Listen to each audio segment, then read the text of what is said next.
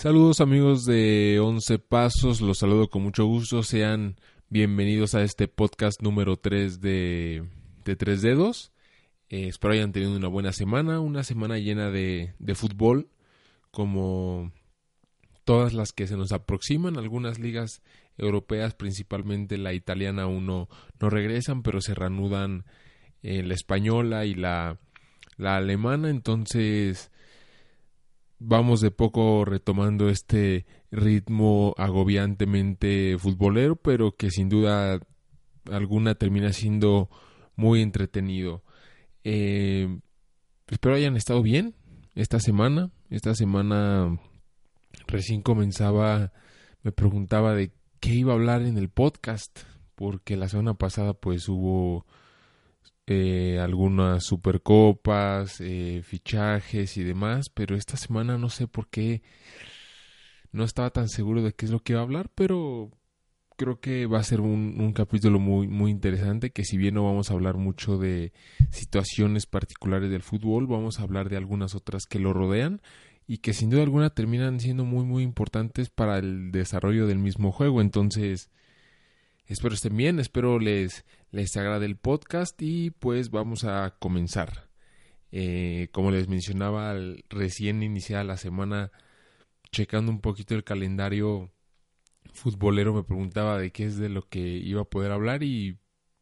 únicamente se me había ocurrido hablar de la de la Supercopa, pero afortunadamente la semana se fue desarrollando y fueron surgiendo las ideas, pero particularmente de, de esta Supercopa donde Liverpool se termina coronando campeón en, penales, donde el jovencito Tammy Abraham, para aquellos que no lo, no lo ubiquen, es el, último jugador que, que cobró en la tanda de penales, que terminó fallando para darle el título a Liverpool, o que mejor dicho, Adrián San Miguel, este arquero que llevaba apenas nueve días en el conjunto de Liverpool,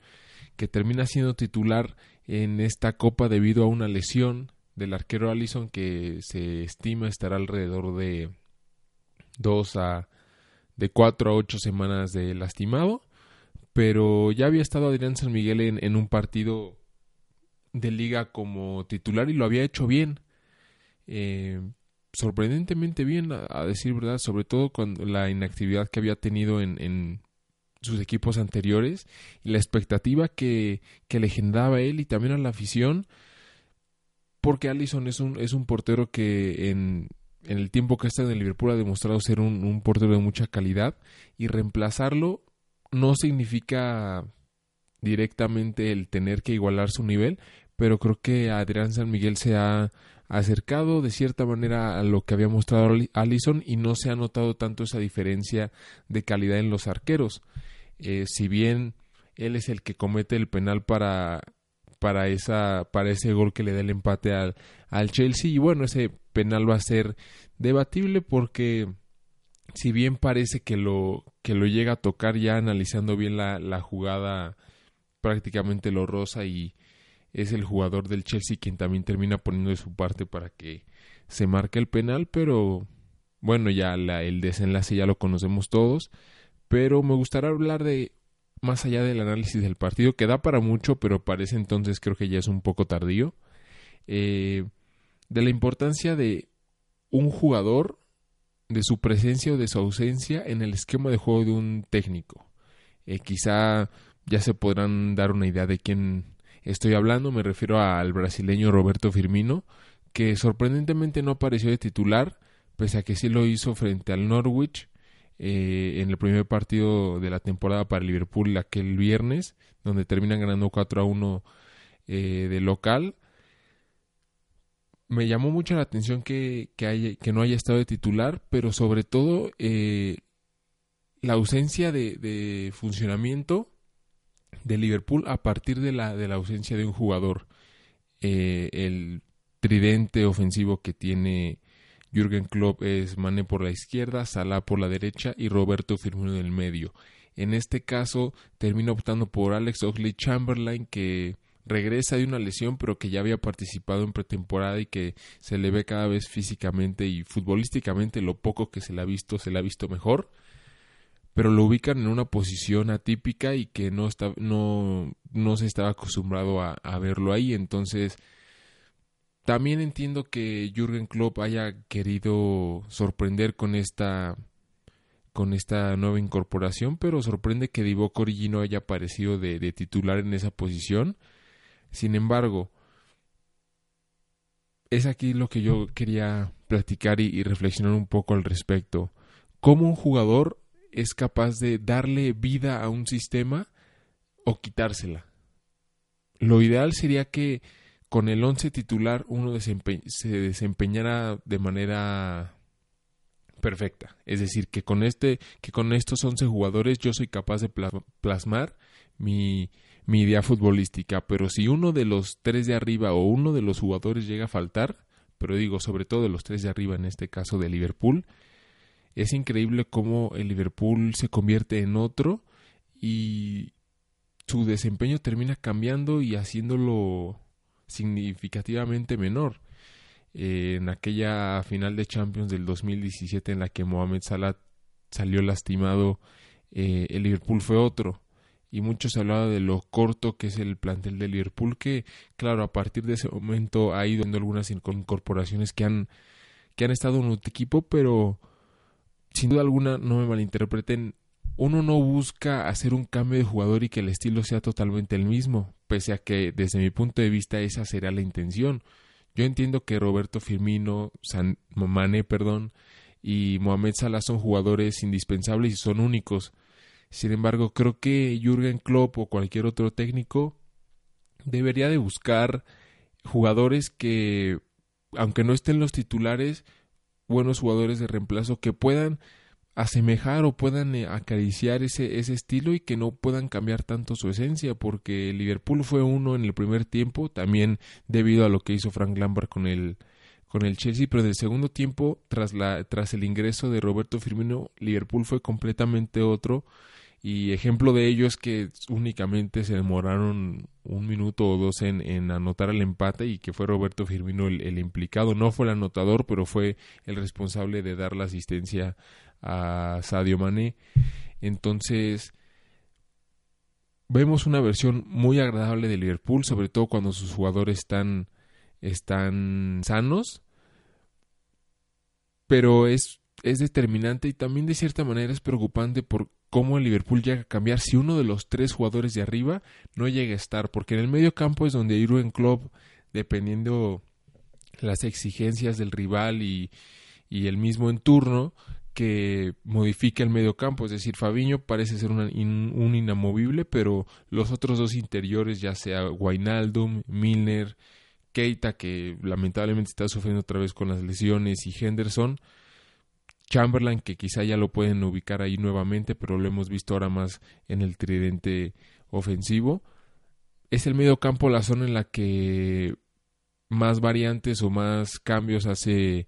el director técnico alemán. En la defensa también lo hace con Joe Gómez, que es este joven inglés que suele desempeñarse como lateral derecho cuando las circunstancias demandan un lateral derecho que defienda más de lo que ofenda. Tal es el caso de, Trent Alexander, Trent Alexander Arnold, pero creo que también pierde mucho. Entonces, creo que sí hay una diferencia brutal entre los titulares y los los suplentes, sobre todo en el tridente ofensivo, repito. Y es ahí, te habla de, lo importante que es los fichajes y los jugadores que están de suplentes, porque si bien los titulares son aquellos que juegan mejor o que uno pensaría que pueden jugar mejor, eh, también los suplentes tienen esa, esa responsabilidad de de cubrir cuando los titulares no estén, o sobre todo es un revulsivo que cuando los, las ideas de los jugadores de enfrente no, no fluyen, son los responsables ellos de dar ese revulsivo y de cambiar el partido, porque para eso, para eso se les requiere, para mostrar algo diferente, que puede ser o no funcional,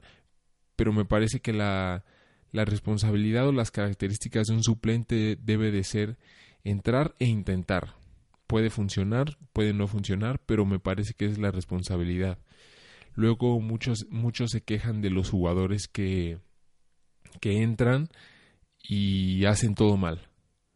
Pero luego hay partidos en los que se necesita riesgo, valentía, picardía, calidad y un entrenador hace esos cambios con, con el fin de cumplir con ese propósito. Yo recuerdo mucho un partido de Liverpool contra el West Ham en calidad de visitante Liverpool eh, de la temporada pasada en la que el, el, ataque de Liverpool estaba siendo muy monótono y muy repetitivo y predecible. E ingresa Keita, este jugador que les digo que lamentablemente parece que va a sufrir mucho con las lesiones esta temporada. Y todos los pases que daba eran erróneos, eran equivocados y sin destino. Y mucho se le criticó en redes sociales por, por su desempeño.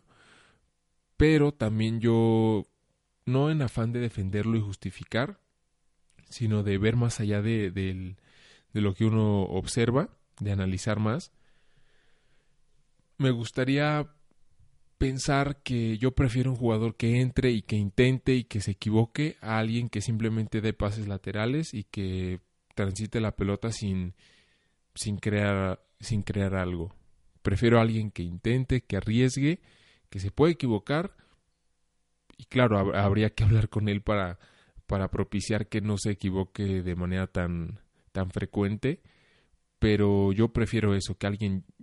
entre, intente, se arriesgue, se equivoque, a alguien que únicamente entre para cumplir y termine siendo uno, uno, uno más de, del encuentro. Entonces,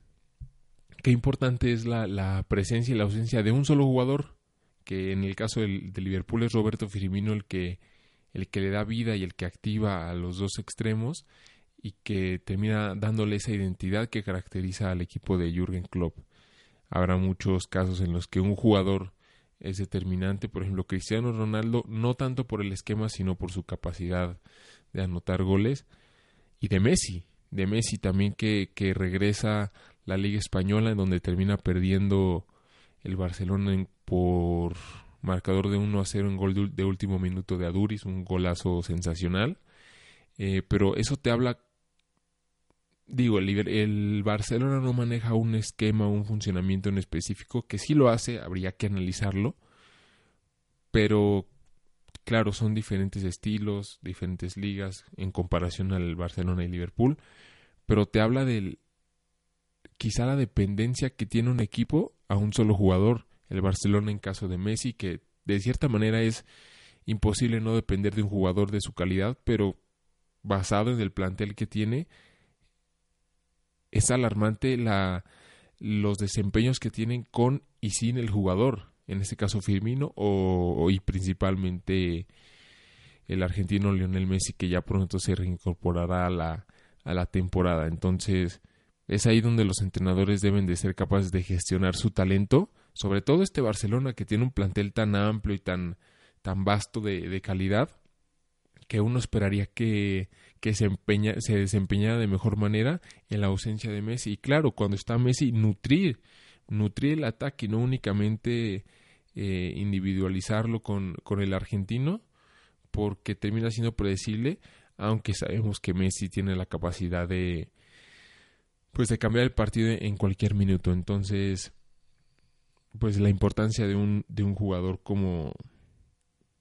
como base en un esquema es, trascendental y creo que los entrenadores deben de ser capaces de,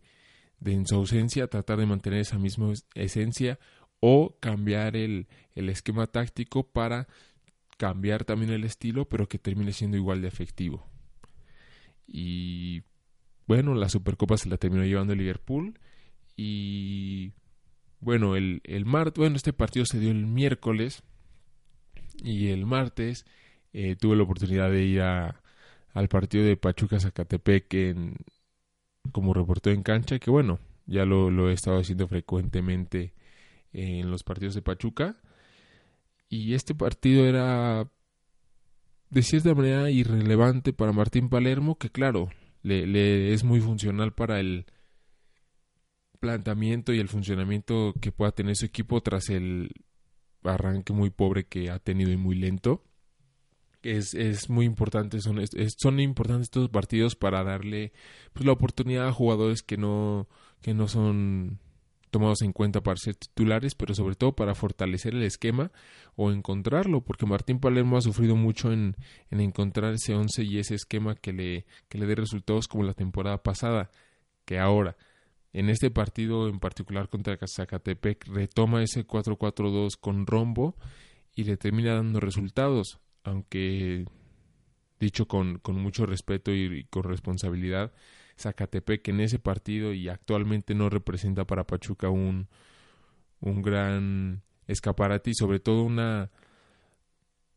forma de poder medir si, si Pachuca ha mejorado o ha, o ha retrocedido en cuanto a su fútbol. Y esto me lleva a, a reflexionar un poco cosas que actualmente viven los entrenadores, en la, la autocrítica que muchos se les reclama que, que no la tienen, o al menos en particular uno piensa que quizá carecen de autocrítica o,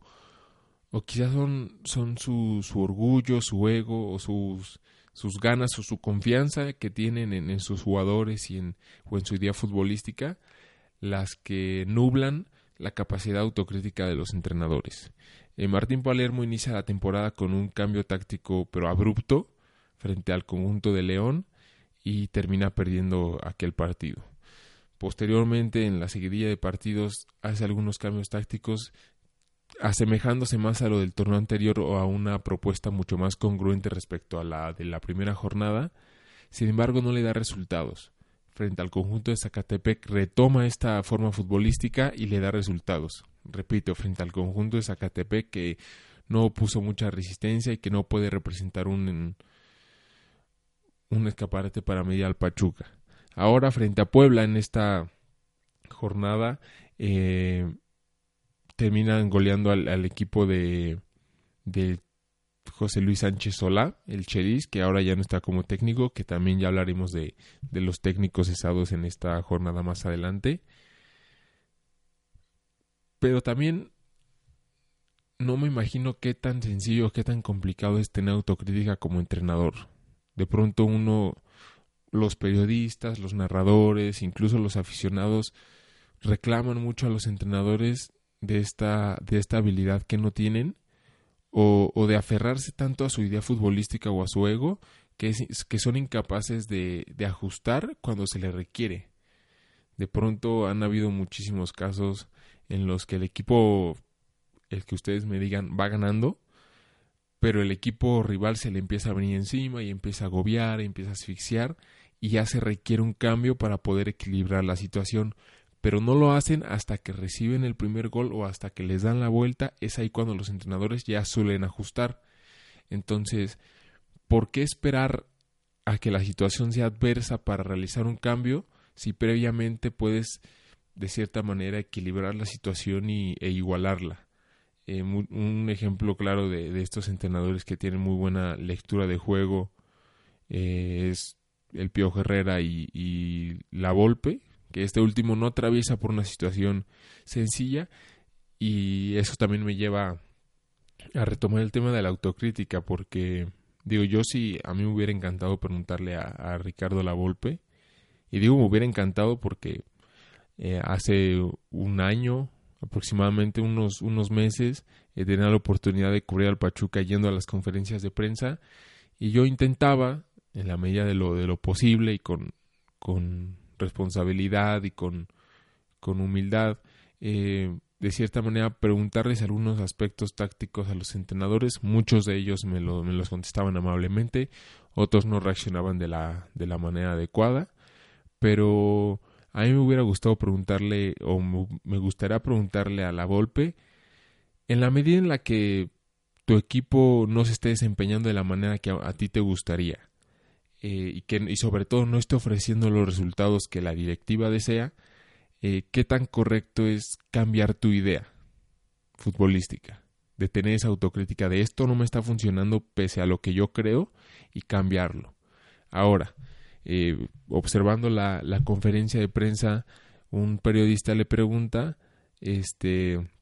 que a él le gusta partir de atrás para adelante y que si son los jugadores los que no han entendido la propuesta futbolística y que qué tanto les falta para poder comprenderla. Entonces, el técnico responde, pero a mí me gustaría saber o que respondiéramos nosotros, o que quizá preguntáramos, y ya responder es otro tema, pero ¿en qué medida un entrenador es capaz de reconocer de esto que en lo que yo creo no me está dando resultados y necesito ajustarlo por una solución que quizá no es en la que creo, pero que sé que me va a dar resultados. Creo que también eso depende en la medida en la que se vaya dando el día a día y que el entrenador que conoce a sus jugadores y conoce su idea futbolística es capaz de reconocer que se están acercando pese a que los resultados no acompañan, que es complicado porque el entrenador ve una mejoría, en este caso la Volpe el torneo anterior parecía que se acercaba, incluso se, que, se quedó cerca de, clasificar a la liguilla, pero el arranque que han tenido ha sido muy pobre, muy lento y decepcionante en relación al torneo anterior, pero solamente él sabrá si están a punto de captar la idea futbolística o, no, o no cuenta con el plantel suficiente para poder desempeñarse, tiene que ajustar, entonces, como lo platicamos en podcast en episodios anteriores, el entrenador debe ser capaz de hacerlo mejor con lo que tiene. Y a partir de las a partir de eso y del trabajo y de la comunicación constante que tenga con la directiva, hacerle saber que le hacen falta ciertos espacios o posiciones en el campo para poder cubrir y poder desempeñarse de, mejor manera. Es ahí también donde yo creo que el director deportivo, más allá de ser un hombre de, de negocios, debe de ser alguien que conozca el juego y, y generalmente así son. Son personas que saben gestionar temas administrativos, pero que sobre todo ellos se especializan en el deporte y son capaces de, de manejar algunas situaciones o sobre todo las situaciones deportivas pero creo que también aquí deberán de mantener comunicación con el entrenador y ambos eh, platicar respecto a la situación que se vive en el plantel. Por ejemplo, Ricardo Paláez con Caixinha son ambos gente de fútbol que, que conversan y que al final del día quien termina tomando las decisiones es el técnico Pedro Caixinha pero que está bien asesorado por Peláez que también lo cuestiona y que sobre todo esto hace que se nutra y que, el proyecto se vaya encaminando de buena manera, pese a que Cruz Azul ya en los últimos años no, no ha logrado ese objetivo que se les que se les ha negado y que sobre todo no, no han alcanzado. Pero en la medida en la que el director deportivo y el director técnico tengan esa buena relación eh, profesional, creo que ahí se pueden caminar y se pueden hacer estos ajustes que de, de, esquemas, de jugadores que no están siendo titulares, de que no está dando resultados. Me parece ahí que podría ser una, una buena respuesta, pero también hay, hay, hay algunos técnicos que, se le, que no se les da la autocrítica o que simplemente no la tienen o que no reaccionan bien a la crítica de la, de la prensa. Que ojo, no toda la prensa eh, critica de manera adecuada. Y hablo la prensa, no haciéndome yo parte de ella porque aún no estamos en ese proceso. Pero creo que también es importante que los técnicos tengan esa autocrítica, que reciban bien la crítica, pero que también quienes quienes dan a conocer esa crítica, es decir, los periodistas, estén mejor preparados y no hagan preguntas únicamente en busca de un titular, sino preguntas más directas al, a los al esquema de juego, a las posiciones, al planteamiento táctico que hizo y creo que de esa manera va a poder crecer el periodista, el entrenador y el fútbol en general. Que este, este panorama se, se antoja un poco utópico, pero me parece que es la manera en la que podía crecer el fútbol. No, no todo se trata de únicamente quienes lo dirigen y quienes lo juegan. Eh, quienes lo rodean, principalmente la prensa, también tienen una, una gran responsabilidad, cosa que no muchos, no muchos tienen en mente, no mantienen presente. Porque al final del día los periodistas, ¿quién los quien los evalúa. Claro, habrá directores editoriales o directores generales, pero quienes principalmente reciben las críticas son los jugadores o los entrenadores. a ellos sí se les puede decir si hacen su trabajo mal o no, pero a los periodistas generalmente, o al menos en mi caso, ignorante, puedo decir que no, entonces es ahí donde, donde se entra el debate y ya estaremos hablando en episodios más, en episodios futuros sobre, sobre esta situación. Y también se dio en, en esta semana la Campeones Cup, este torneo que no está avalado por la CONCACAF, que es un amistoso que se sacaron de la manga, que en lo particular no considero que sea malo. O sea, al final del día los, los torneos, estos torneos terminan teniendo intereses económicos detrás. Pero a mí me parece importante, bueno, me parece interesante, mejor dicho, el medirse el mejor de la Liga de México contra el mejor de la Liga de, de Estados Unidos para ver en qué situación se encuentran ambos. Y sobre todo este tema dio un, un poco de qué hablar, no diría mucho porque tampoco es un tema tan relevante a priori, pero eh, también mucho se habla de la cercanía o de la lejanía que existía entre la Liga de Estados Unidos y la de México, que con el paso del tiempo se han, se han ido acortando y me parece que más allá de irse acortando, creo que ambos fútboles han crecido desfasadamente. Creo que el, fútbol de Estados Unidos ha ido creciendo rápidamente y el fútbol mexicano también lo ha hecho, pero creo que a pasos mucho más lentos. Entonces, creo que a los Estados Unidos siempre se le ha percibido como inferiores, como esta liga en la que del retiro, pero que sin embargo cuentan con jugadores de mucha calidad, pero que principalmente en zonas defensivas carecen mucho y ofrecen muchas facilidades. Es por eso que jugadores como Carlos Vela, como José Martínez, Zlatan Ibrahimovic y otros jugadores suelen tener muy buenas actuaciones ahí, pero habría que hacer un análisis mucho más exhaustivo de la, de la Liga de Estados Unidos, que sin duda alguna sigue siendo inferior a la mexicana, pero que el fútbol estadounidense en general está creciendo y esto de hacernos infinitamente superiores, creo que ya es un error, es un error. es interesante también esta copa que se da entre el, la Leagues Nation Cup o Leagues Cup, no, no recuerdo su nombre, entre equipos de Estados Unidos y de México,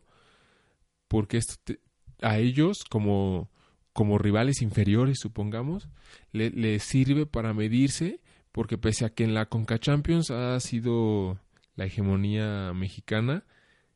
ellos se saben responsables de que, de que algo están haciendo mal o que tienen que mejorar muchas cosas. De manera paulatina lo han estado haciendo. Entonces, creo que México también deberá de hacer, de tomar medidas para mejorar su fútbol, eh, con cambios de reglamento, con algunas, no sé, algunos filtros de algunos extranjeros, algunas medidas para que los jugadores que vengan a nuestro país sean nutran y hagan que los mismos jugadores jóvenes o los mexicanos crezcan para que se pueda dar un, mejor producto, pero pues sabemos que los intereses económicos predominan en, en, un fútbol mexicano donde, como ya lo habíamos mencionado o lo había platicado en una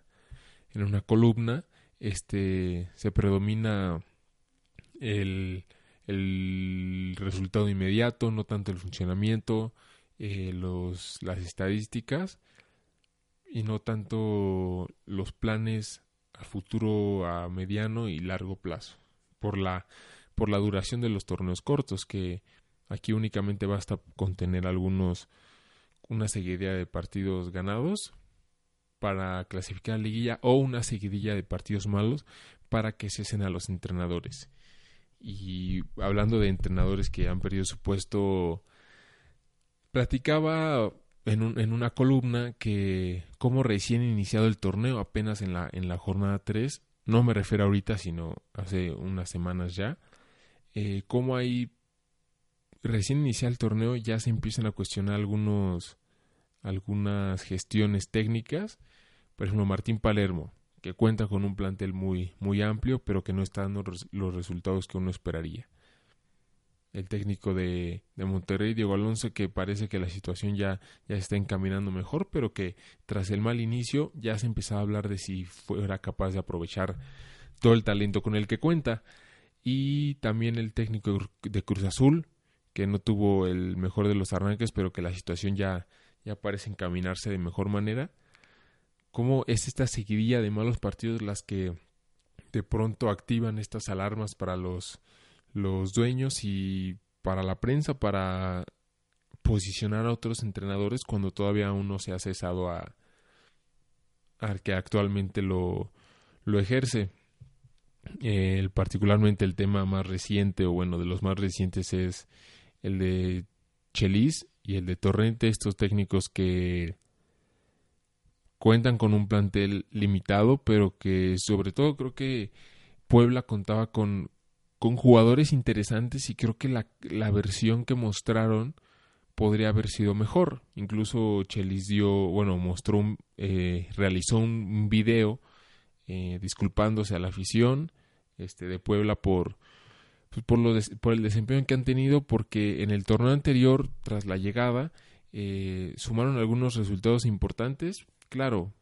tampoco muy llamativos como para clasificar a liguilla, pero era una versión agradable de Puebla y, daba gusto ver a, Chelis trabajar de esa manera porque por el ya se conoce a este técnico o al menos personalmente no pero uno ve la pasión que le imprime cuando realiza su trabajo. Entonces este arranque negativo que tuvo eh, lo terminó condenando. Y ahí digo habría que estar eh, directamente relacionado con, con el ambiente del Puebla pero me parece que quizá los jugadores quedaron a deber y también Chelis no, no supo,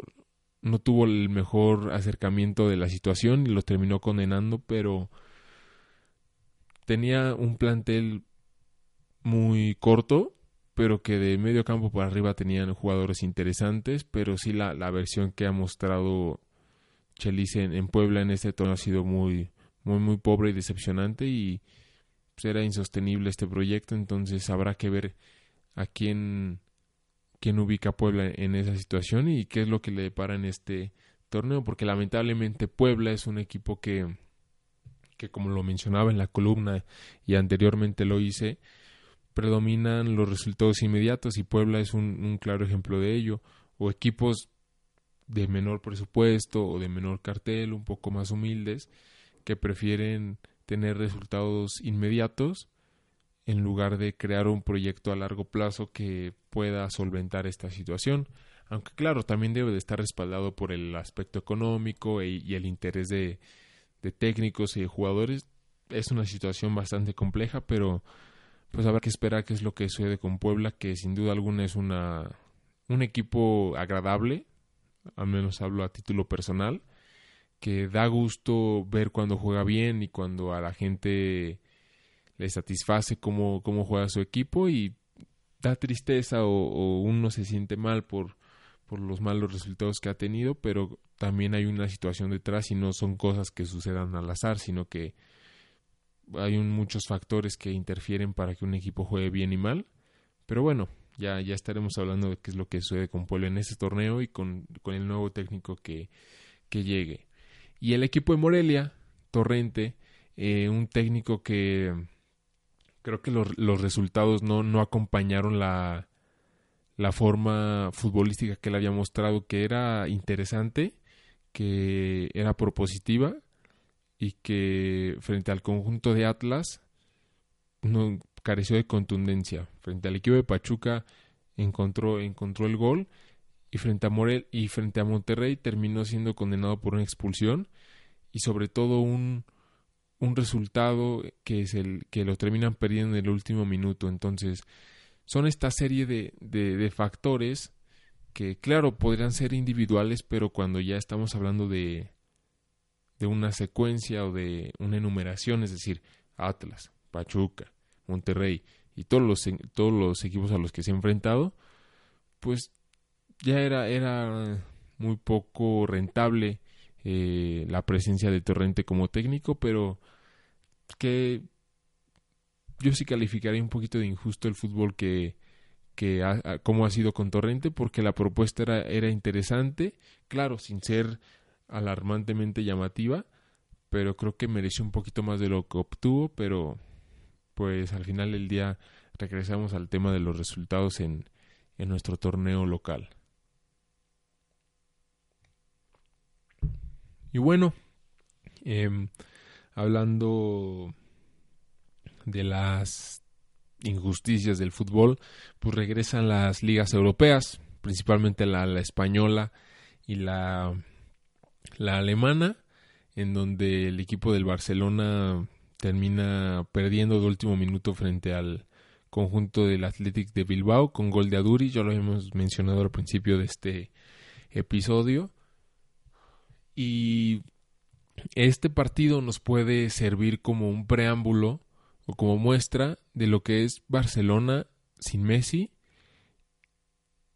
y sin alguien que adopte ese rol protagónico en, el plantel. Entiendo que va a recién iniciar la temporada y que hay algunos jugadores que aún no retoman su mejor nivel futbolístico, pero estas mismas muestras este, se pudieron percibir en, en la campaña anterior en la ausencia de Messi. Jugadores como Usman Dembélé que tienen gran potencial pero que sin embargo no ha dado lo que uno se esperaría de él. Y me parece y espero no ser no espero no, no acelerarme pero me parece que su futuro está fuera del Barcelona y prontamente. Quizá me atrevo yo a, a, platicar que me parece que esta es la última temporada de, del francés en Barcelona pues que hicieron una inversión muy grande en él y que en algún momento tras la ausencia de, de, Neymar se hablaba de que necesitaban a Coutinho, necesitaban a Dembélé. La realidad es que ninguno de esos dos jugadores ha, resultado y que no han tenido ese rol protagónico que, que buscaban tras la ausencia de, del brasileño Neymar, que mucho se habla de su regreso, pero pues es un tema ya tan tan cansado que hasta que no se haga oficial o no termine el, el mercado de fichajes se va a poder platicar al respecto. Pero el Barcelona me parece que demanda a alguien que, que, tome ese rol protagónico. Antoine Griezmann todavía no se le puede, no se le puede reclamar eso. Es apenas su primer partido oficial con el Barcelona. Pero creo que el Barcelona también atraviesa una situación complicada en dirección técnica. Entiendo que fueron campeones de, liga, cosa que no es para nada, para nada sencilla, pero que, siendo honestos, no resulta tan complejo por el plantel con el que tiene y, y, a los equipos a los que enfrenta. El Real Madrid no tuvo una temporada desastrosa, el Atlético de Madrid que estuvo ahí sufriendo un poco y le alcanzó para, para clasificarse Champions no me parece que Ernesto Valverde sea capaz de aprovechar a este vasto plantel, porque hablamos de que, a título personal, las posiciones mucho más competidas se encuentran en el medio campo. Busquets como contención fijo, Frankie de Jong que desde mi punto de vista debería aparecer como un interior por izquierda y en el interior por la derecha podría aparecer eh, otro jugador, dependiendo lo que, lo que busque el técnico, lo que le agrade. Eh, en este partido vimos a Sergi Roberto que si bien es un jugador que ahí inició su carrera, se le ha visto transitar como contención, como lateral por derecha, y es un jugador que te puede cumplir, pero que sin embargo no te puede aportar eh, lo que sí te puede aportar un Artur Melo, un Rakitic, un, un Vidal y demás, aunque estos que les acabo de mencionar son de características diferentes. Sergi Roberto hace un poco de todos, sin ser extraordinario en alguna de esas áreas. Y hablando del tridente ofensivo de Griezmann, Messi Suárez, habría que ver cómo es si se logran entender estos jugadores y, la, y si se cristaliza la llegada de Neymar, cuál es el esquema que, que, que vaya a aplicar el, el técnico Valverde. Entonces, va a ser una temporada interesante para el Barcelona, pero también de mucho riesgo para Valverde, porque tiene un plantel muy amplio, pero que da la impresión que no, que no ha sabido cómo aprovechar. Y creo que aprovechar únicamente no aunque repito, los resultados son lo más importante y los que respaldan el proyecto, pero desde mi punto de vista no siempre tiene que ser así. Un, equipo no necesariamente tiene que ganar para progresar o ver su mejoría. Liverpool no obtuvo su primer título con Jürgen Klopp hasta esta temporada con la UEFA Champions League. Y claro, ya hablamos de un equipo maduro, ya experimentado, con un estilo de juego ya consolidado. Pero aunque bueno, aunque bueno, hablamos de, de clubes diferentes que son igualmente grandiosos y grandes en sus ligas, pero que actualmente han tenido exigencias diferentes. Liverpool parece retomar esa situación eh, de grandeza en Europa, pero Barcelona ya tiene mucho tiempo así y la, y la afición y la directiva y la prensa demanda el título europeo. Pero desde, mi punto de vista, en la medida en la que se puedan acercar al, al mejor funcionamiento y al aprovechamiento de su plantel, es que se van a, acercar a, esa, a ese título europeo y me parece que todo radica en la dirección técnica, habrá que darle tiempo,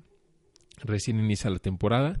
y este comentario del Barcelona no, no se da por la derrota porque un partido se puede perder y sobre todo en un partido tan aburrido, tan lento, tan predecible del Barcelona, se puede dar sobre todo uno no tiene nada que reclamar frente a una ante una ante un gesto técnico como el de Aduris de Chilena al minuto 90, uno no puede hacer nada contra eso, pero el comentario va más dirigido hacia la situación a futuro que a la presente. Entonces, simplemente para, para aclarar ese tema. Y el, el Real Madrid, que habrá que ver qué nueva faceta encontramos de este Madrid en la segunda etapa de Zidane con, con el equipo español donde ya se le ve que ya se ve que va a hacer cambios. Desde la pretemporada se vio que con la línea de 5 iba a cambiar el esquema y también por la ausencia de, algunos jugadores que con, los que contaba en la temporada bueno o en el ciclo que cumplió en su primer ciclo con el con el Real Madrid. Hablamos principalmente de Cristiano Ronaldo. Y creo que también ahí Zidane tiene que ser muy inteligente para saber utilizar el plantel y de cierta manera acercarse a, los logros que tuvo la en su primer ciclo, que va a ser imposible hacer lo que hizo Zidane en su primera temporada es muy muy complicado porque por el plantel con el que tenía que a pesar de que prácticamente es el mismo únicamente eh, ya no se encuentra Cristiano Ronaldo pero ese únicamente es muy grande por todo lo que representa Cristiano Ronaldo entonces creo que aquí se va a ver realmente la capacidad técnica de, de, de Zinedine Zidane y va a ser muy interesante verlo esta temporada. Eh, interesante también será ver al Atlético de Madrid, quien me parece que puede dar la sorpresa esta temporada, puede terminar siendo campeón, no únicamente por la victoria que tuvo frente al Getafe, sino por las contrataciones que hizo y me parece que el Cholo Simeón es alguien que puede aprovechar muy bien el plantel, que muchos dicen que es corto, pero a mí me parece que es lo suficientemente me parece que es suficiente como para poder pelear y en una de esas poder dar una sorpresa en esta en esta liga española que que sin duda alguna tiene planteles interesantes el Sevilla eh, Real Betis que termina perdiendo frente al Valladolid tras una expulsión eh, temprana en el partido. Pero hay, hay equipos interesantes en esta, en esta liga española y me parece que entre ellos creo que el Atlético de Madrid puede, puede ser protagonista de la liga, sobre todo entendiendo que, que quizá Valverde pueda sufrir en esa, en esa en, en esa incapacidad de encontrar el mejor funcionamiento. Eh, pero también habrá que ver si, si Simeone y si Zidane son capaces de aprovechar. Creo que ahí es el factor clave en, en toda esta situación que, que, mencionamos. En la medida en la que el mejor técnico, en la, en la medida en la que de los tres equipos que les había mencionado, el Atlético Madrid, el Barcelona o el Real Madrid, tenga la mejor dirección técnica, es ese quien puede ganar. Claro, uno pensaría que por plantear el Barcelona y el Real Madrid llevarían la delantera, pero me yo no yo no creo que el talento pueda jugar por sí solo. Que sí lo hace, muestra de ello fue Zidane en la primera etapa con, con el Real Madrid, que prácticamente ellos jugaban solos y claro, acompañados de una dirección técnica de Zidane, tampoco se trata de, de pero creo que lo suyo es más una gestión de talento que una dirección. Entonces creo que ya en este segundo ciclo y en esta nueva temporada, quien tenga la mejor dirección técnica o quien sepa aprovechar mejor su talento, puede, puede encaminar a ser campeón. Parte como favorito el Barcelona por ser el, el, actual campeón, por tener un mejor plantel. Entonces va, va a ser muy, muy, muy interesante esta, esta temporada española. Y por último, ya casi para finalizar este podcast, em, pues la liga inglesa. La liga inglesa que más allá de repasar los, los resultados y los partidos, em, en, en, esta, en esta jornada o en esta semana se, se dio injusticia, ¿no? Em, y el fútbol es así aquel que busque, creo que lo mencionaba en algún podcast, creo que en el episodio número uno, en, y si no lo, lo vuelvo a repetir, hay un fragmento en un libro de Valdano en el que menciona que el fútbol es un deporte sin corazón. Y creo que eso muchos lo pueden observar o percibir en el, en el desarrollo de partidos en particular. Eh, para poner un ejemplo reciente en esta Liga Premier, eh, el partido del Tottenham frente al Manchester City, donde el Manchester City realmente agobió, asfixió, aplastó al conjunto de Mauricio Pochettino, pero no terminó obteniendo la victoria. Y Lampard. Frank Lampard que está al mando de, de, este, de este Chelsea, que tiene dos derrotas y un, y un empate en este arranque de temporada. Una derrota se termina dando frente a Liverpool en la Supercopa, la otra en, en, Liga frente al Manchester United por marcador de 4 a 0, que termina siendo muy engañoso, y ahora este empate que se, se termina dando en, la última jornada eh, frente a Leicester. Creo que el fútbol está siendo o este inicio de temporada ha sido muy injusto con Frank Lampard porque la versión que, que uno puede observar es agradable de presionar, de tener protagonismo, está utilizando a muchos jugadores jóvenes, el caso de Timmy Abraham que termina fallando ese penal, pero que terminó haciendo muchos goles con el Aston Villa en la, en la segunda división de, de, Inglaterra, iba a decir de España, perdón, de Inglaterra, y también este joven Mason Mount que, que es canterano de la de las inferiores del Chelsea, pero que estuvo a, a préstamo con el Derby County ex equipo del, del actual director técnico del, Chelsea, Frank Lampard. Entonces, es una, es una versión agradable, propositiva, intensa, dinámica, porque tiene jugadores para hacerlo, tiene jugadores interesantes que aún no terminan por retomar su ritmo, tal es el caso de Pulisic, que se nota le está costando la, la liga inglesa, pero quizá con este primer año o estos primeros meses de adaptación vamos a ver una, una mejor versión de él. Un Pedro que está tomando este rol, rol protagónico, eh, Canté que lo vimos con un partido o un primer tiempo excelso frente a Liverpool y que ahora se le ve esa, esa intensidad y esa responsabilidad dual de contener con, junto con Jorginho, pero sobre todo ya él tomando la responsabilidad de, de darle circulación y de dar esas transiciones rápidas al frente. Barkley por, por el lado de la izquierda, entonces, es decir, tiene jugadores para para desempeñar el estilo que al menos uno podría observar o puede, puede suponer que, que, es el que será el de Frank Lampard, que es dinámico, propositivo, intenso, presionar la línea alta. Justamente así terminó cayendo el gol frente a Leicester. Mason Mount termina robando una pelota que, que busca en la presión y termina definiendo. Entonces, el, el fútbol quizá está siendo un poquito injusto con, con, con Lampard pero que también, ojo, la, la justicia, la injusticia del fútbol, a título personal, se busca o también se, se atrae. Es decir, cuando un técnico como Lampard tiene muy buenos primeros tiempos, así lo hizo frente al Manchester United, lo hizo frente a Liverpool, lo termina haciendo frente a Leicester, pero los segundos tiempos son contrastantes, también de cierta manera es entendible y razonable estos cambios o estos resultados. Creo que el del Manchester United también termina siendo demasiado castigo, sobre todo porque el Manchester United fue muy contundente, nunca se le había visto tan contundente, al menos en los últimos torneos, pero frente al conjunto de Leicester el empate bien recibido o de manera justa. Frente al Liverpool, ahí bueno, es un, es un partido distinto, era una final, pero también el segundo tiempo fue mucho mejor el de Liverpool. Entonces,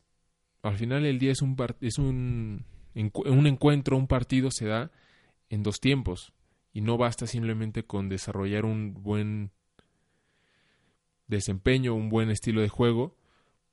en el primero y en el segundo cambiar abruptamente tu, tu, tu desempeño o tu, tu, funcionamiento. Entonces, creo que Frank Lampard va a tener que ir tomando esa, esa autocrítica, va, va, a ir aprendiendo, pero sin embargo no se encuentra en un equipo menor, es el Chelsea, un equipo ganador, un equipo que en los últimos años ha tenido protagonismo en, en Inglaterra, pero que últimamente lo, lo ha estado perdiendo en liga, también en Champions, entonces pese a que hablemos de Frank Lampard, una leyenda en, el conjunto blue, también las exigencias son, son grandes, pero creo que irá aprendiendo eh, Frank Lampard eh, en el paso de los partidos. Ojalá le den la confianza porque parece ser un, buen técnico y que puede mostrar cosas agradables en, en la afición de Stamford Bridge.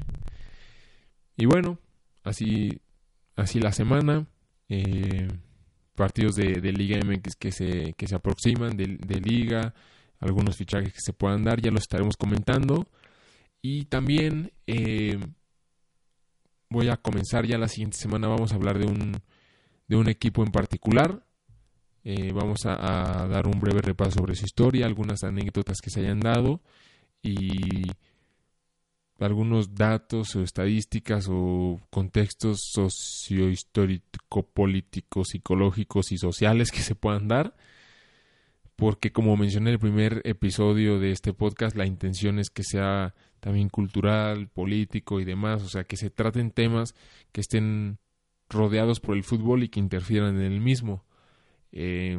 hay muchos casos en, en Inglaterra, en España, en Alemania, en Francia, entonces, habrá muchos, muchos equipos que, que mencionar y muchas historias que contar. Entonces, en el siguiente capítulo esperen, esperen a una, una breve historia, un repaso a un equipo. Ya estaré viendo cuál, cuál será.